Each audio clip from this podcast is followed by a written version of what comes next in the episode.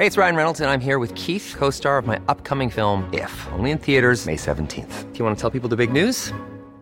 All right, I'll do it. Sign up now and you'll get unlimited for $15 a month in six months of Paramount Plus Essential Plan on us. Mintmobile.com slash switch. Upfront payment of $45 equivalent to $15 per month. Unlimited over 40 gigabytes per month. Face lower speeds. Videos at 480p. Active Mint customers by 531.24 get six months of Paramount Plus Essential Plan. Auto renews after six months. Offer ends May 31st, 2024. Separate Paramount Plus registration required. Terms and conditions apply if rated PG. Hella hat genug. Ihr Mann hat sie belogen und betrogen. Ein Privatdetektiv hat es ihr bestätigt, sie hat es schwarz auf weiß. Das hat er lang genug mit ihr gemacht. Und wann hat er sich eigentlich das letzte Mal freiwillig um die Kinder gekümmert? Nein, es reicht. Sie wird ihn verlassen. Doch leider hat er eine ganz andere Vorstellung von der Zukunft und einen Schredder.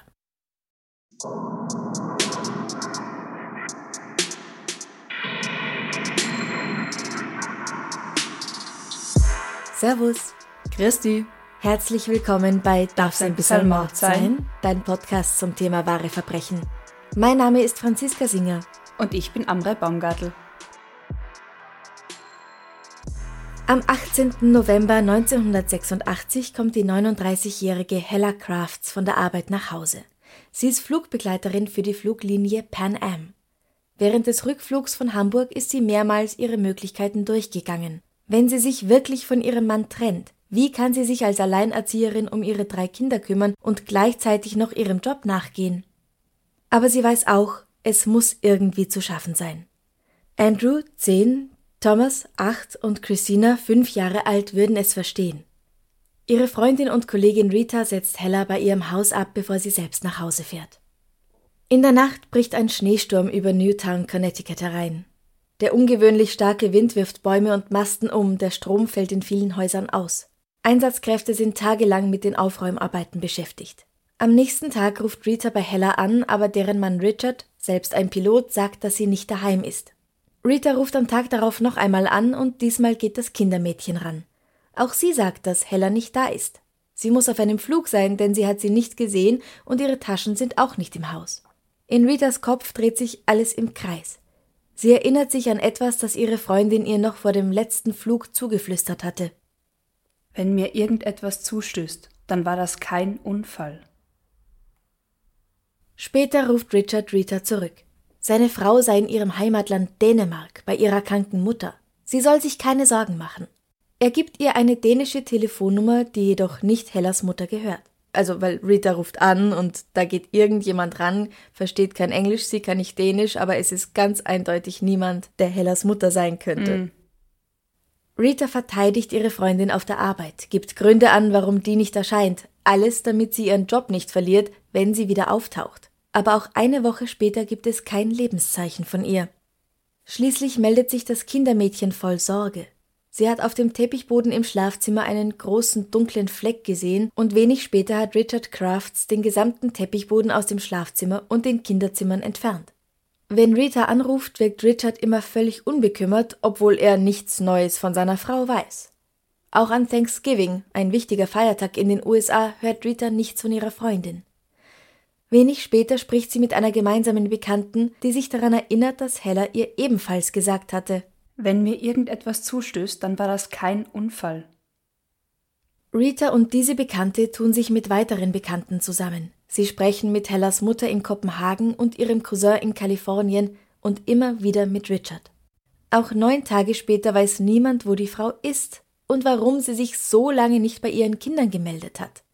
Richard meint, na ja, wenn sie nicht in Dänemark bei ihrer Mutter ist, die übrigens gar nicht krank ist, obwohl Richard das behauptet hatte, dann ist sie entweder mit einer Freundin in Paris oder auf den Kanarischen Inseln.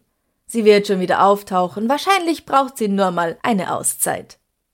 Ja, aber jetzt wart mal kurz. Als Hella nach Hause kommt, beginnt ein Schneesturm, der die ganze Gegend ziemlich kaputt macht. Ja. Mhm. Und nach diesem Langstreckenflug soll sie gleich weitergereist sein, ohne irgendjemanden irgendwie Bescheid zu geben. Sie ruft nicht zu Hause an und sie meldet sich auch nicht bei der Arbeit ab obwohl sie das ihren Job kosten könnte. Mhm. Sie hat zwei verschiedenen Leuten gesagt, dass es sein könnte, dass ihr jemand was antun könnte oder sie sogar umbringt. Mhm. Und ihr Mann Richard, von dem sie sich eh schon scheiden lassen will, Meint nur, ach, die wird schon wieder auftauchen. Und dann reißt er auch noch den Teppichboden raus, auf dem ein dunkler Fleck war. Ja, genau. Wie findest du das? Suspekt? Äußerst verdächtig? Mhm. Wer ist denn dieser Richard? Er ist 49 Jahre alt im November 1986. Er ist ein Pilot für Eastern Airlines und arbeitet aber auch als freiwilliger Helfer bei der Polizei in Newtown und Teilzeit als Police Officer im benachbarten Southbury. Ich finde das ein bisschen komisch. Du bist Pilot und willst auch gleichzeitig unbedingt noch Polizist sein. und hast auch noch eine Familie. Ich meine, ja. Ja, für Familie wird wahrscheinlich dann immer viel Zeit bleiben. Richtig. Aber die meisten Leute entscheiden sich doch irgendwie, will ich jetzt Pilot sein oder will ich Polizist sein? Er hat sich halt für beide seiner Kindheitsträume entschieden. Das sind doch diese klassischen Kindheitsberufswünsche, äh, oder? Absolut, ja. Aber irgendwie in diesem Fall passt es für mich nicht so wirklich zusammen. Überhaupt nicht. Auch von den Arbeitszeiten und von der Berufsbeschreibung. Also ja. Also von den Aufgabengebieten. Es ist sehr, ja. sehr divers und breit gefächert. Mhm. Hella Lork Nielsen wird am 7. Juli 1947 in Dänemark geboren und wächst auch hier auf. Sie und Richard lernen sich während des Jobs kennen und heiraten 1975, weil Hella schon mit ihrem ersten Kind schwanger ist. Darauf folgen noch zwei weitere. Es ist keine besonders gute Ehe.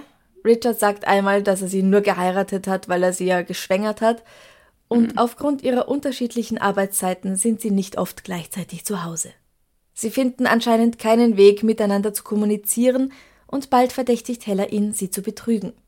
Das scheint sich auch zu bestätigen, denn als sie einmal die Telefonrechnung durchsieht, um zu sehen, ob das Kindermädchen besonders lange Ferngespräche führt, entreißt er ihr das Blatt und fortan kommen die Rechnungen nicht mehr nach Hause, sondern werden an ein Postfach geliefert.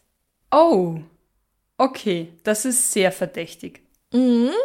In dieses Postfach verschafft sie sich Einblick und so findet sie heraus, dass regelmäßig Anrufe an eine Nummer in New Jersey rausgehen. Diese Nummer gehört einer Frau. Und es ist nicht das Kindermädchen, das dort anruft. Aha, okay, ja. Im August 1984 wird bei Richard Krebs erkannt und ein langes Stück seines Darms sowie Lymphknoten und ein Stück seiner Leber werden entfernt. Hella kümmert sich in dieser schwierigen Zeit um ihren Mann. Im Sommer 1986 hat er die Chemotherapie beendet, danach ist alles wieder wie vor seiner Erkrankung. Er trinkt zu viel Bier und zeigt weder an seiner Frau noch den Kindern Interesse. Anfang September 1986 bietet Hella bei der Scheidungsanwältin Diane Anderson um Beratung. Sie erwähnt, dass der Keller voll mit Schusswaffen sei und sie Angst hat, dass die Kinder sich im Spiel damit erschießen, obwohl sie natürlich wissen, dass sie da eigentlich nicht runter dürfen. Dann murmelt sie noch, wenn mir irgendetwas zustößt, dann war das kein Unfall. Ein Satz, oh, bei dem sich die Anwältin nicht viel denkt, weil gut ein Zehntel ihrer Klienten und Klientinnen sagen irgendwas in der Art und wie oft passiert schon wirklich was. Wirklich? Sagen das so viele Menschen einfach nur so? Anscheinend. Aha. Über die Anwältin wird der Privatdetektiv Keith Mayo beauftragt, Richards Ehebruch zu dokumentieren, damit Heller vor Gericht Beweise vorbringen kann. Am 2. Oktober hat sie die Fotos in der Hand. Am 14. reicht sie die Scheidung ein. Aber irgendwie weigert sich Richard, die Papiere anzunehmen. Also ich habe das nicht so ganz verstanden. Ich weiß nicht, wie das in den USA ist oder in den 80ern war. Die sollen ihm persönlich übergeben werden, aber er ist dann immer ganz zufällig zum vereinbarten Termin doch nicht daheim. Aha, es wird schon ein Termin ausgemacht zur Übergabe der Papiere. Mhm. Ah ja. Aber okay. einmal schleicht er sich anscheinend mit den Kindern durch die Hintertür raus und ist dann einfach nicht da. Ups. Als Diane Anderson nichts mehr von ihrer Klientin hört, dann im November, wird sie stutzig. Weil normalerweise rufen sie immer wieder an und sagen, na ja, wie schaut's jetzt aus? Wie machen wir weiter? Hat er es schon akzeptiert? Nix. Ja. Am 1. Dezember rufen drei Freunde von Hella bei ihr an. Sie wendet sich an den Privatdetektiv Keith Mayo, der sich sofort um das Wohlergehen des 19-jährigen Kindermädchens Sorgen macht, das bei ihnen wohnt, und die Polizei verständigt. Er selbst hat auch die Ausbildung zum Polizisten gemacht, sich dann aber für die Selbstständigkeit entschieden. Das Kindermädchen, sie heißt Dawn Mary Thomas, hat neben dem Job als Kindermädchen bei den Crafts auch noch zwei weitere Jobs. Bei McDonald's und bei irgendeinem anderen, ich glaube auch bei einem Fastfood-Laden. Bei einem von ihnen wartet Keith dann auf sie, um sie zu beschützen, falls Richard auf blöde Ideen kommt. Und was erzählt sie so? Don Marie hat am 18. November bis Mitternacht gearbeitet und ist aufgrund des Schneesturms und der schlechten Bedingungen auf den Straßen erst um halb drei Uhr morgens ins Bett gekommen. Sie hat in dieser Nacht nichts Außergewöhnliches bemerkt. Um sechs Uhr morgens hat Richard sie geweckt, sie soll sofort die Kinder anziehen, dann will er sie zu seiner Schwester fahren. Hopp, hopp, hopp. Aha. Muss alles ganz, ganz schnell gehen. Und wieso? Es gibt keinen Strom mehr und dadurch auch keine Heizung und er hat Angst, dass das Haus total auskühlt und dann werden alle krank. Mhm, mhm. Dawn Marie findet das aber komisch, denn sie haben einen Ofen im Haus, der keinerlei Elektronik benötigt. Mhm. Alles muss jetzt also sehr schnell gehen und weder von Hella noch von ihrem Auto, das Dawn Marie noch in der Nacht zuvor gefahren hatte, ist eine Spur zu sehen. Also wenn Hella nicht da ist, dann darf Dawn Marie mit ihrem Auto fahren. Ah ja, okay. Richard sagt, das passt schon alles, sie ist vorgefahren, wir treffen sie bei meiner Schwester. Aber Hella ist nicht dort. Und sie kommt auch den ganzen Tag über nicht. Auf Fragen reagiert Richard in einer unangenehmen Art und Weise, so dass das Mädel lieber nichts mehr sagt. Als er sie und die Kinder am Abend wieder abholt, schläft er am Steuer kurz ein und fährt fast in einen Kanal. Der Privatdetektiv hat ja die Polizei schon verständigt und die vernimmt jetzt auch endlich mal Richard. Und sie veranlasst auch gleich einen Lügendetektortest. Ja, aber wie wir jetzt zumindest wissen, waren und sind die so gar nicht aussagekräftig. Genau, du hast eine 50-50 Chance. Ja, es ist Münze werfen. Lügt er oder sagt er die Wahrheit? Kopf oder Zahl? Genau. Aber in den 80ern, da glaubt man noch weitaus mehr an die Richtigkeit dieser Ergebnisse. Hm. Und sie werden trotzdem heute auch immer noch gemacht. Richard Crafts besteht diesen Test. Der zuständige Ermittler schreibt auf, Basierend auf dem Ergebnis des Polygraphen und meinen zahlreichen Gesprächen mit Herrn Crafts weiß er nicht, wo seine Frau sich aufhält.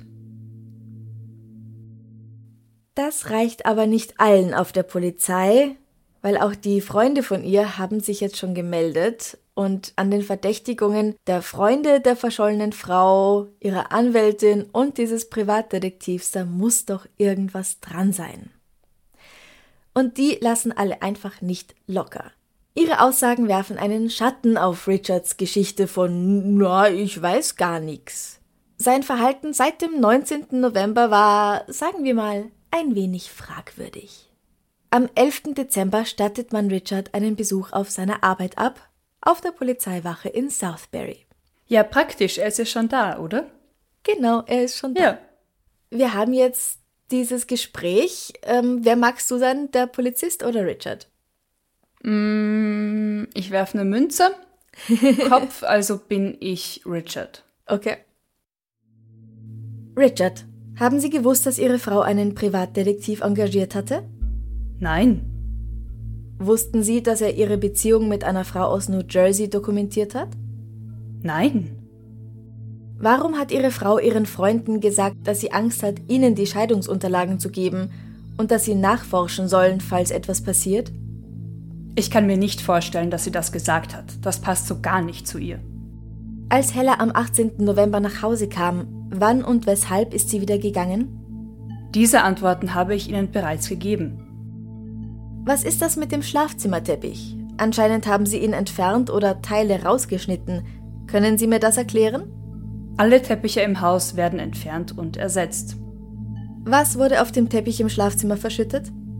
Kerosin. Haben Sie Teile aus dem Teppich geschnitten? Ja, immer zwei Fuß. So lässt er sich leichter entfernen. Was haben Sie mit dem Teppich gemacht, den Sie aus dem Schlafzimmer entfernt haben? Ich habe ihn vor einer Woche zur Newtown Müllhalde gebracht. Er war blau. Warum haben Sie jedem etwas anderes über Hellas Verschwinden erzählt, wie dass Ihre Mutter krank sei? Ich wollte nicht sagen, dass sie weg ist und ich nicht weiß, wo. Die Polizei gibt sich damit so halb zufrieden, sie haben ja auch noch andere Dinge zu tun.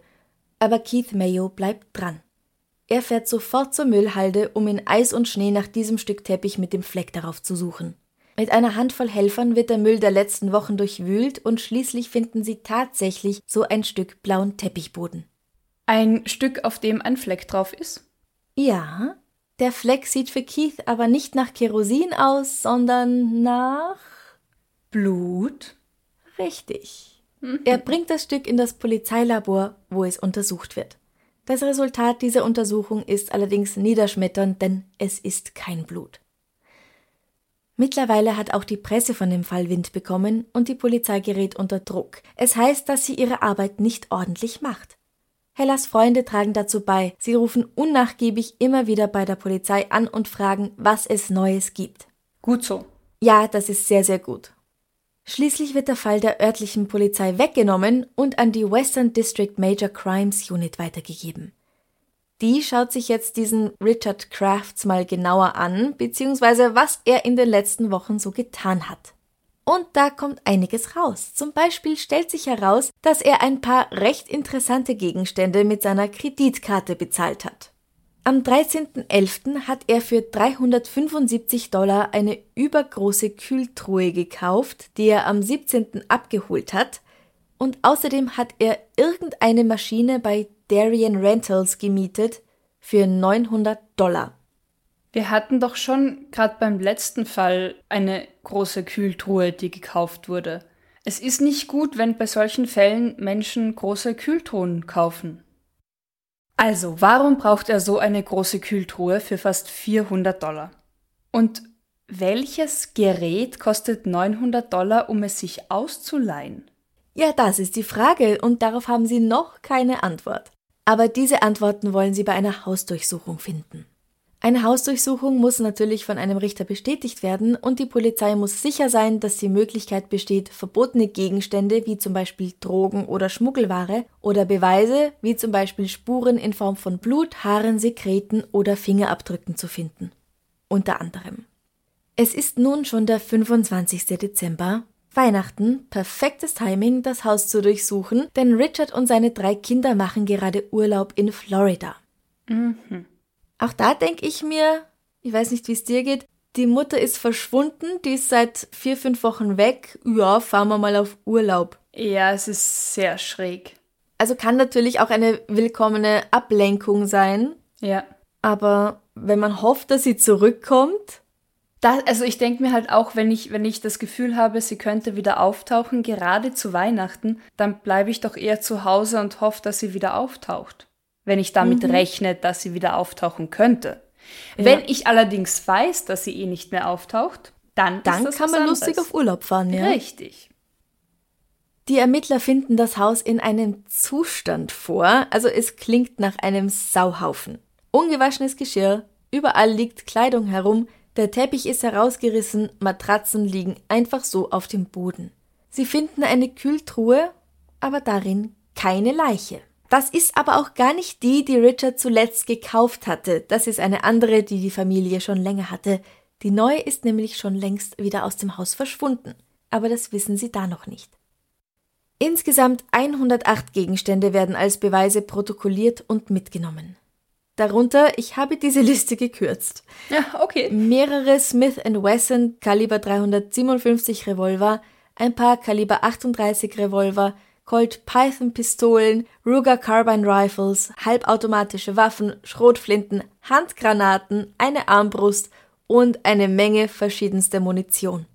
Sie können gar nicht glauben, was für ein Waffenarsenal dieser Pilot und Teilzeitpolizist im Keller bzw. seinem Nachttisch neben dem Bett liegen hat. Oh wow. Außer den Waffen nehmen sie natürlich auch noch andere Dinge mit, wie Handtücher und die Matratze aus dem Ehebett. Da ist nämlich auch so ein auffälliger Fleck an der Seite. Mehrere Stellen im Haus werden positiv auf Blut getestet, und zwar Blutgruppe 0, das ist Hellas Blutgruppe. Und es gibt nach wie vor noch immer gar keine Anhaltspunkte, wo sie sein könnte. Nicht gleich, aber bald gibt es welche. Du erinnerst dich an das 900 Dollar Mietgerät? Mhm. Das war ein Holzhäcksler. Warte mal, also so ein Schredder, wo man auf der einen Seite Holz reinsteckt und dann kommen mhm. so Hackschnitzel auf der anderen Seite rausgeschossen? Genau, das ist so ein großer Trichter, in dem man so seitlich Sachen einfüllt. Oh. Genau so ein Teil. Und weißt du, was man da noch reinstecken kann außer Holz? Menschliche Körper? Richtig. Oh nein. Die Ermittler der Western District Major Crimes Unit sprechen mit Joseph Hine, der in den Tagen nach dem Schneesturm mit Streufahrzeugen und einem Schneepflug unterwegs war. Er erinnert sich, in der Nacht einen weißen Van mit so einer Hackschnitzelmaschine gesehen zu haben. Und er hat sich noch gedacht, schon seltsam, wieso häckselt denn jemand um halb vier Uhr morgens mitten im Schnee und Sturm Holz? Tut er ja nicht. Es war ja kein Holz.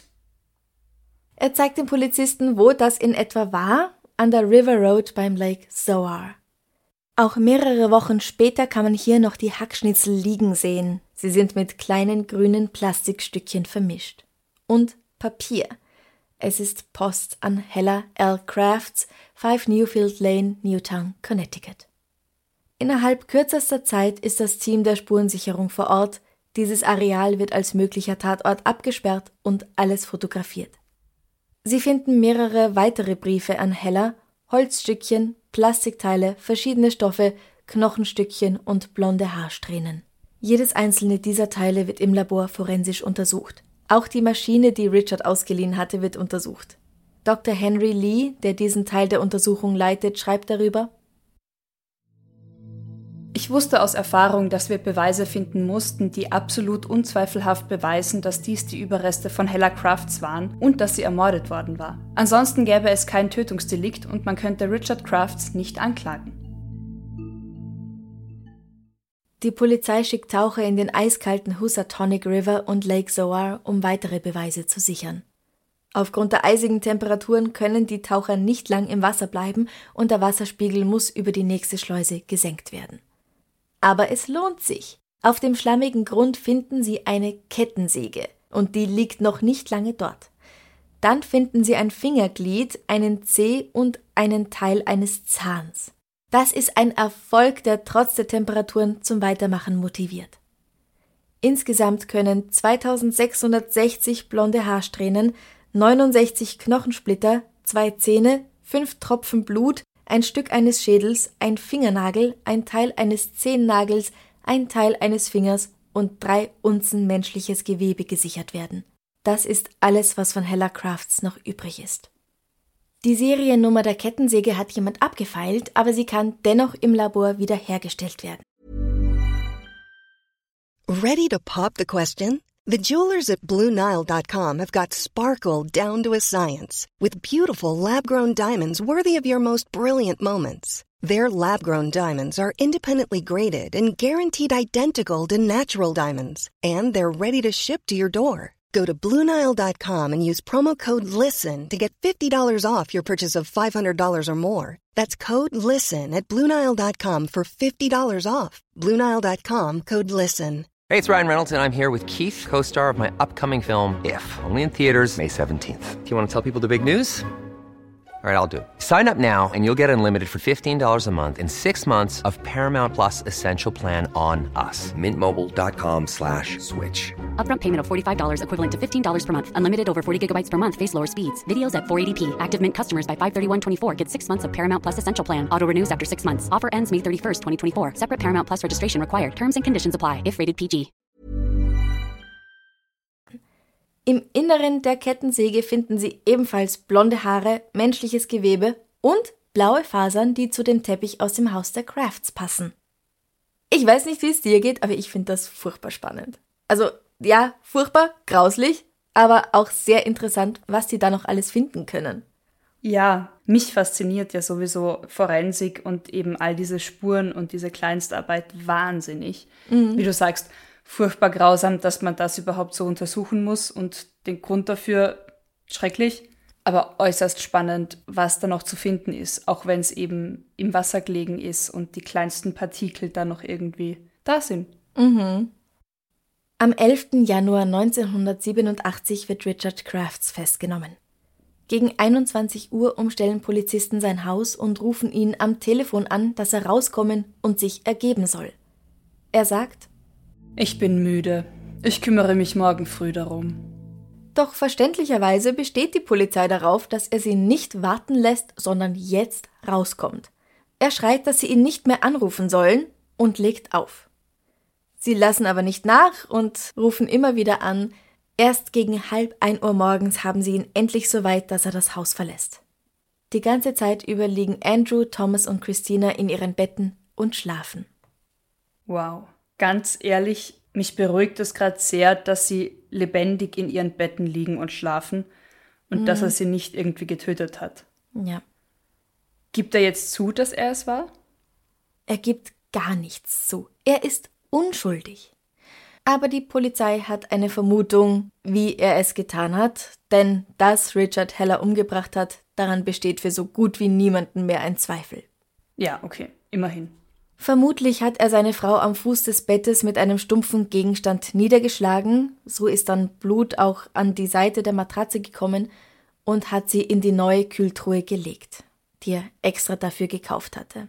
Dann hat er Spuren beseitigt und Don Marie und die Kinder geweckt und außer Haus gebracht.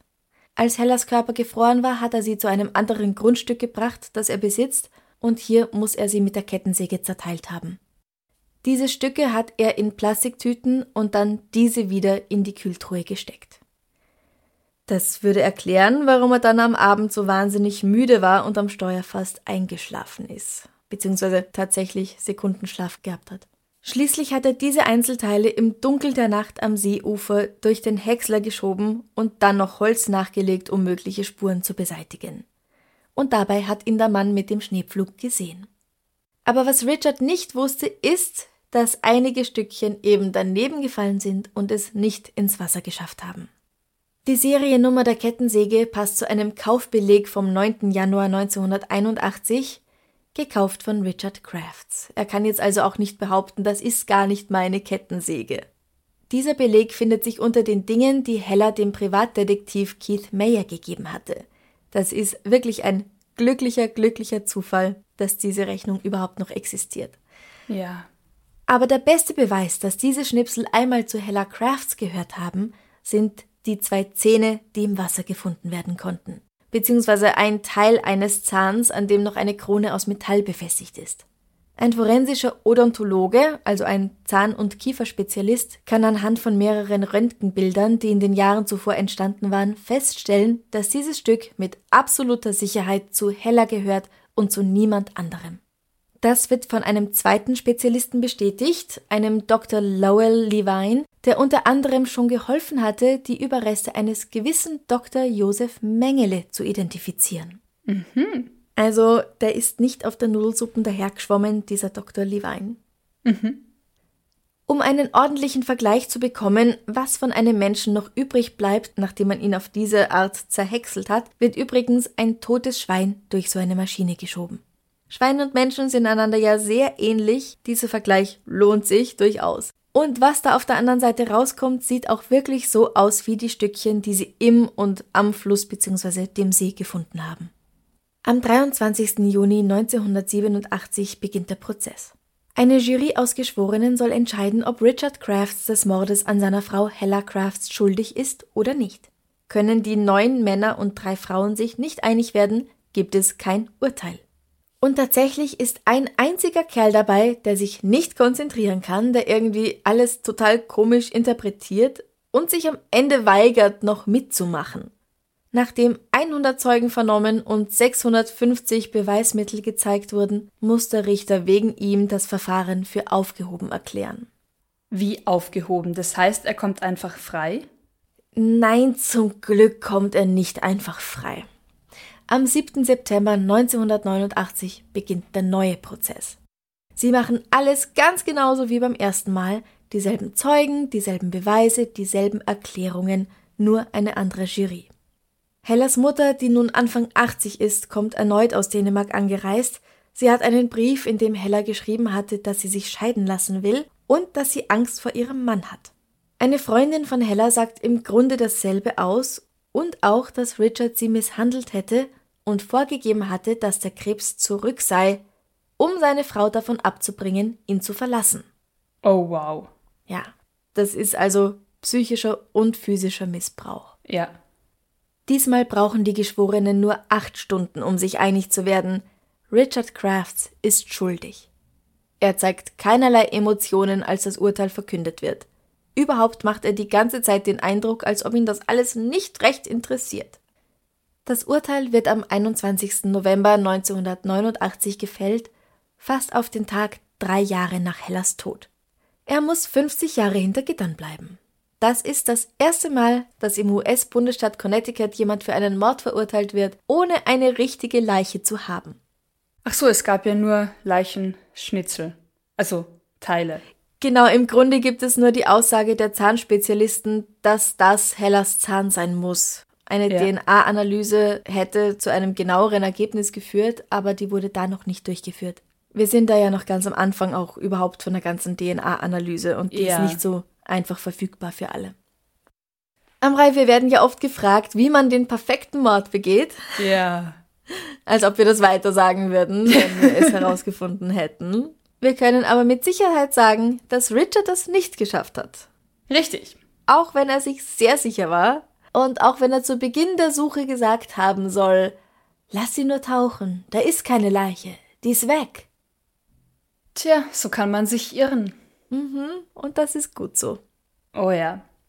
Aber er gibt bis zum Ende, bis zu seiner Verurteilung und danach nie etwas zu. Nein, nein, er bleibt dabei, dass Hella weggelaufen ist und das ist alles. Wow. Im Januar 2020 kommt Richard wieder auf freien Fuß. Er bezieht ein Zimmer in einem sogenannten Halfway House, einer Resozialisierungseinrichtung für ehemalige Strafgefangene, und dann in einem Obdachlosenheim für Veteranen. Er ist da 82 Jahre alt und hat immerhin 33 Jahre im Gefängnis hinter sich. Aufgrund guter Führung konnte er da schon früher entlassen werden und musste nicht warten, bis er 100 Jahre alt ist und tatsächlich seine 50 Jahre abgesessen hat. Irgendwie schade, sage ich jetzt. Ganz meine persönliche Meinung. Wenn Rita Buonanno an ihre Freundin Hella denkt, dann kann sie einfach nicht verstehen, wieso sie sterben musste. Hella war einfühlsam, liebevoll, wunderschön und blitzgescheit. Sie hätte bestimmt einen Mann gefunden, der für sie und die Kinder weitaus besser gewesen wäre, der sie nicht misshandelt, weder emotional noch körperlich. Sie sieht sie immer noch vor sich, die blonden Haare, ein Lächeln auf den Lippen, ein Grübchen am Kinn und die Hände immer vor sich verschränkt, als würde sie beten. Wenn ihr Mann sie doch nur hätte gehen lassen. Ja. Ich kann mir nicht vorstellen, dass er es nicht war, weil ich glaube nicht, dass Hella ihre Kinder verlassen hätte. Naja, und ich meine, also all diese Sachen wie die Kühltruhe, die Besorgungen, dieses überstürzte Außerhausbringen der Kinder und des Kindermädchens. Also es gibt einfach so viele Indizien, die einfach so sehr dafür sprechen, dass er es war. Ja, Und wenn man Stücke ihres Zahns da am See gefunden hat, im See, dann ist sie wahrscheinlich auch nicht weggelaufen, nachdem sie sich zwei Zähne ausgerissen hat und die im See versenkt hat. Also es spricht einfach so viel dafür. ja, das Ding ist auch, einer dieser zwei Zähne hat ein Stück vom Kiefer dranhängen und das Aha, ja, passiert ja, nur, wenn der Schädel wirklich als Ganzes zertrümmert wurde. richtig. Es ist halt so dermaßen kaltblütig und so dermaßen durchdacht. Ja, ja, der hat das auf jeden Fall geplant. Ja, also mit der Kühltruhe und dann nochmal in Plastiksäcke und dann zerkleinern und dann, also, nein, mir läuft's echt eiskalt den Rücken runter. Wenn er es nicht war, warum ist dann auch seine Kettensäge dabei? Ja, mit der abgefeilten Nummer. Was, was, was hat sie denn dann gemacht? Dann hat sie das selber alles geplant, obwohl sie sich ja scheiden lassen wollte und die Papiere alle schon fertig waren und er ist immer nur weggelaufen. Aber sagen wir mal, sie hat ihr Blut im Haus verteilt, seine Kettensäge genommen und dann hat sie eine Leiche zerstückt oder, oder ein Schwein von mir aus und ähm, eben sich den Zahn ausgerissen und in den See geschmissen. Und der Teppichboden wurde ja auch erst entfernt, nachdem sie schon weg war. Richtig, richtig. Und an der Kettensäge waren ja Stücke vom Teppich, also Fasern vom Teppichboden.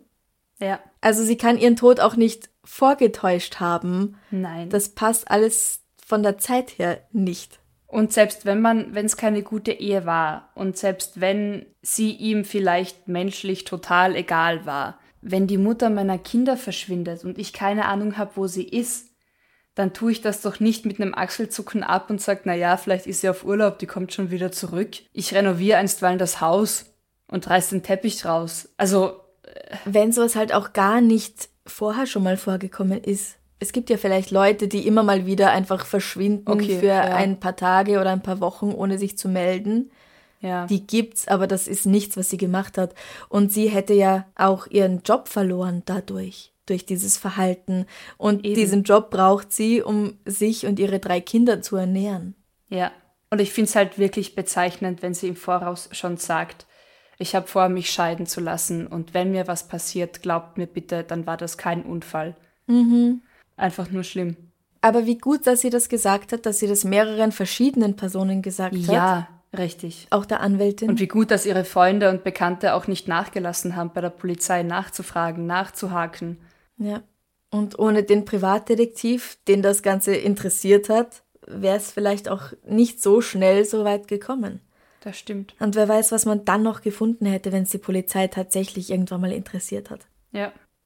Die Sache mit diesem Holzhäcksler wird übrigens im Film Fargo verwendet. Im Film, nicht in der Serie. Ich wollte gerade sagen, die Serie kenne ich nämlich. Haha. Ja. Und auch im Film Tucker and Dale vs. Evil. Aber bei dem zweiten bin ich nicht sicher, ob diese Szene auch von dem Mord an Hella Crafts inspiriert wurde. Bei Fargo war das auf jeden Fall der Fall. Und es ist ein toller Film. Er sollte auf deine Liste. Jetzt war ich einmal stolz, sagen zu können, dass ich die Serie kennt, dann meinst du den Film. Es hat halt nichts miteinander zu tun in Wirklichkeit. Ach, Franziska. Okay, kommt auf die Liste. Sehr gut. Machen wir noch was Schönes zum Abschluss? Hm, Ja, was hast du denn für eine Frage für uns in dieser Woche? Ich habe eine schöne Frage mitgebracht, finde ich, und eine äußerst schwierige. Oh je. Ich sollte mir was Leichteres überlegen. Wenn du aufwachen könntest, wo auch immer du willst, wo würdest du morgen gern aufwachen? In meinem Bett, weil sonst, ich meine, what the fuck? Ich kenne mich ja nicht aus, was ist los? Warum bin ich auf einmal auf den Fiji-Inseln? Ja, aber wenn du es dir aussuchst, dann weißt du ja auch hoffentlich, dass du es dir ausgesucht hast, oder? Ja, und wie komme ich wieder zurück? Wer kümmert sich um McFluff? Franziska, So du bist da Dinge, viel zu rational. Also ich kann schlafen gehen und äh, muss nichts mehr für die Reise zahlen und kann einfach... Wo wache ich dann auf? Einfach unter einem Baum an einer Straße, auf einer Straße. Wo wache ich auf? Wo du willst. Das ist ja die Frage. Das Willen, ich kenne mich ja nicht aus auf den Fiji-Inseln. Also okay, ja, irgendwo was schön ist und warm und es einen Strand gibt. Das fände ich jetzt ein schönes nächstes Reiseziel. Ja. Aber wir müssen noch drüber reden, wie wir das machen mit dem genau wo, weil ich kann ja dann auch kein Hotelzimmer gebucht haben. Ich kann ja einfach nur... Bin ich nackt? Franziska, du hast, du hast einen Wunsch frei. Da kommt die magische Fee und sortiert alles für dich. Ja, für ist, Ich du denkst zu Details. viel. Ja. Frau, Okay, einfach Amrei, mal dream big. du wachst morgen irgendwo auf. Wo ist das? Ja, wenn du die Frage so formulierst, ist mein Bett tatsächlich die einzig äh, akzeptable Antwort. Wenn ich es mir vorher aussuchen kann und Ja. ich das geplant habe und auch schon irgendwie weiß, wo ich aufwache, dass es eben nicht so creepy ist, irgendwo in der Natur, wo es ruhig ist. So mit Blick auf Wasserfall und Berge. Oh, ja, mach's genauer. Ist es kalt? Ist es warm? Wo? Es ist Frühling, es ist am Warmwerden, es ist warm genug, um nicht zu frieren und ich schaue auf Berge und einen Wasserfall. Ich habe keine Ahnung, wo das ist. Ich wach da ja erst auf morgen. Und wie kommst du da wieder weg? Zerstörst du bitte meine Fantasie nicht, Franziska? Was soll das hier? Was Schönes zum Schluss. Wir träumen uns weg aus der Realität. Mach mir nicht. Nein. Kind, wir müssen das Konzept irgendwie. Ich erkläre es dir noch mal, was wir hier machen, okay? Wir hören mit schönen Gedanken auf. Und unser schöner Gedanke ist, du bist am Meer, am Strand, wo es warm ist. Und ich bin in den Bergen mit einem Wasserfall. Wir Okay. treffen uns dann eh in der Mitte nach zwei Stunden oder so. Keine Sorge, wir arbeiten weiter. Es gibt nach wie vor die Welt da draußen. Aber darum geht's hier gerade nicht. Es ist nicht meine Schuld, wenn du so komplizierte Fragen stellst. Ja, ich weiß, es war wieder. Wo würde denn Mc- McFluff aufwachen wollen? Was glaubst du? Oh, ähm, also wenn es jetzt auch irgendwas Erfundenes sein darf, Mhm. auf einer Wiese, die halb grün ist mit Blumen und halb voll mit ganz hohem Schnee. Weil dann kann er sich im Gras wälzen und durch den Schnee springen. Oh, ja, ja. Und immer abwechselnd. Weil Genau. da kennt er sich ja gar nicht mehr aus. Jetzt denke ich zu logisch, okay, ich höre mich, ich höre mich. ja. Es ist okay. Ja, ja. Diese Frage hat echt ihre Tücken. Warum sagt mir das niemand? Oh, ich bin auf die Antworten unserer HörerInnen gespannt. Ja, lasst es uns wissen am Freitag auf Instagram und Facebook in den Kommentaren zum entsprechenden Posting, wo ihr gerne morgen aufwachen würdet. Genau. Wenn ihr es euch aussuchen könntet, egal wo auf der Welt. Und es ist nichts daran gruselig, unlogisch oder auch. Es ist total logisch, diese Frage. Träumt euch einfach mal kurz weg. Punkt. Ist okay. Oder Find träumt euch in euer eigenes Bett wie Franziska. Wir sagen heute noch mal wieder Dankeschön, oder? Ja, unsere neuen Komplizen und Komplizinnen Sabrina B., Lisa W. Nadja O., Kampfküken. Piep. Anna Stein, Fabienne Sch. Daniela J., Stefan S. Konstanze R. Und Bossbabe Regina L. Herzlich willkommen. Schön, dass ihr dabei seid. Und vielen, vielen lieben Dank für eure Unterstützung auf Steady. Ihr könnt das Darf's ein bisschen Mord sein Buch kaufen. Ihr könnt uns auf Steady unterstützen. Ihr könnt uns ein Trinkgeld, ein Enzian Schnapsal, einen Äh, Cider Guinness, es ist bald St. Patrick's Day. Irische, irische Köstlichkeiten. ähm, könnt ihr uns schicken, quasi spendieren über ko-fi.com slash darf's ein bisschen Mord sein. Alle Links gibt's natürlich auch auf der Homepage und auf Instagram in unserem Profil. Genau. Und ihr dürft nach wie vor teilen, liken, kommentieren Und uns fünf Sterne geben. und sagen, wie toll wir sind. Wir sagen es euch auch zurück. Gedanklich zumindest immer. Genau. Vielen, vielen lieben Dank fürs Zuhören. Bis zum nächsten Mal. Bussi. Bussi. Baba. Baba.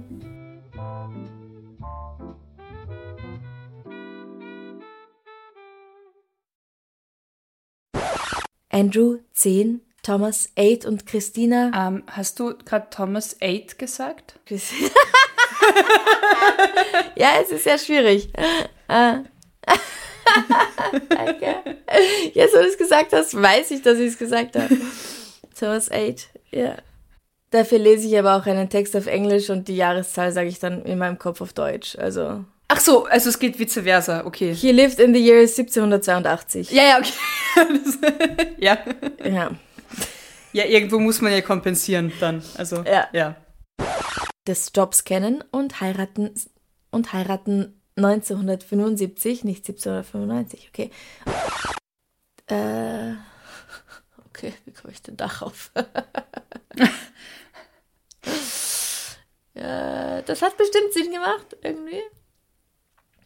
Ähm, Ja, Körper zu zerteilen und äh, wegzuschaffen ist anstrengend. ja, das ist mal ein guter Tipp. Solche Oder? Tipps geben wir. Ja, Fitness-Tipp. Schont euch, ermordet keine Menschen, dann müsst ihr sie nicht durch die Nacht schleppen.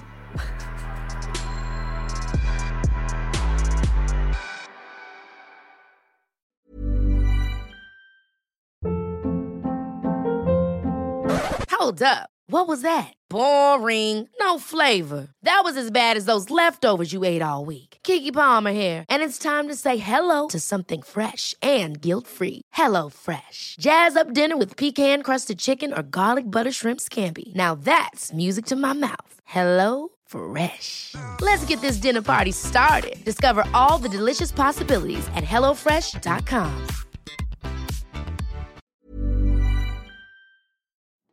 Liebe findet den unterschiedlichsten Ausdruck quer durch die Geschichte. Doch ist es wirklich immer Liebe? Lasst uns über Sex sprechen, von skandalösen Stories aus der Antike über die Geschichte von Fetischen bis hin zu den unanständigen Geheimnissen berühmter Personen. Bei Liebesgeschichte gehen wir der Entwicklung der menschlichen Sexualität auf den Grund. Unterhaltsam, lehrreich und im besten Sinne des Wortes tabulos stellt Franziska Singer, das bin ich, jede Woche die Frage, wer, wann, mit wem und wie. Wer Liebesgeschichte überall, wo es Podcasts gibt.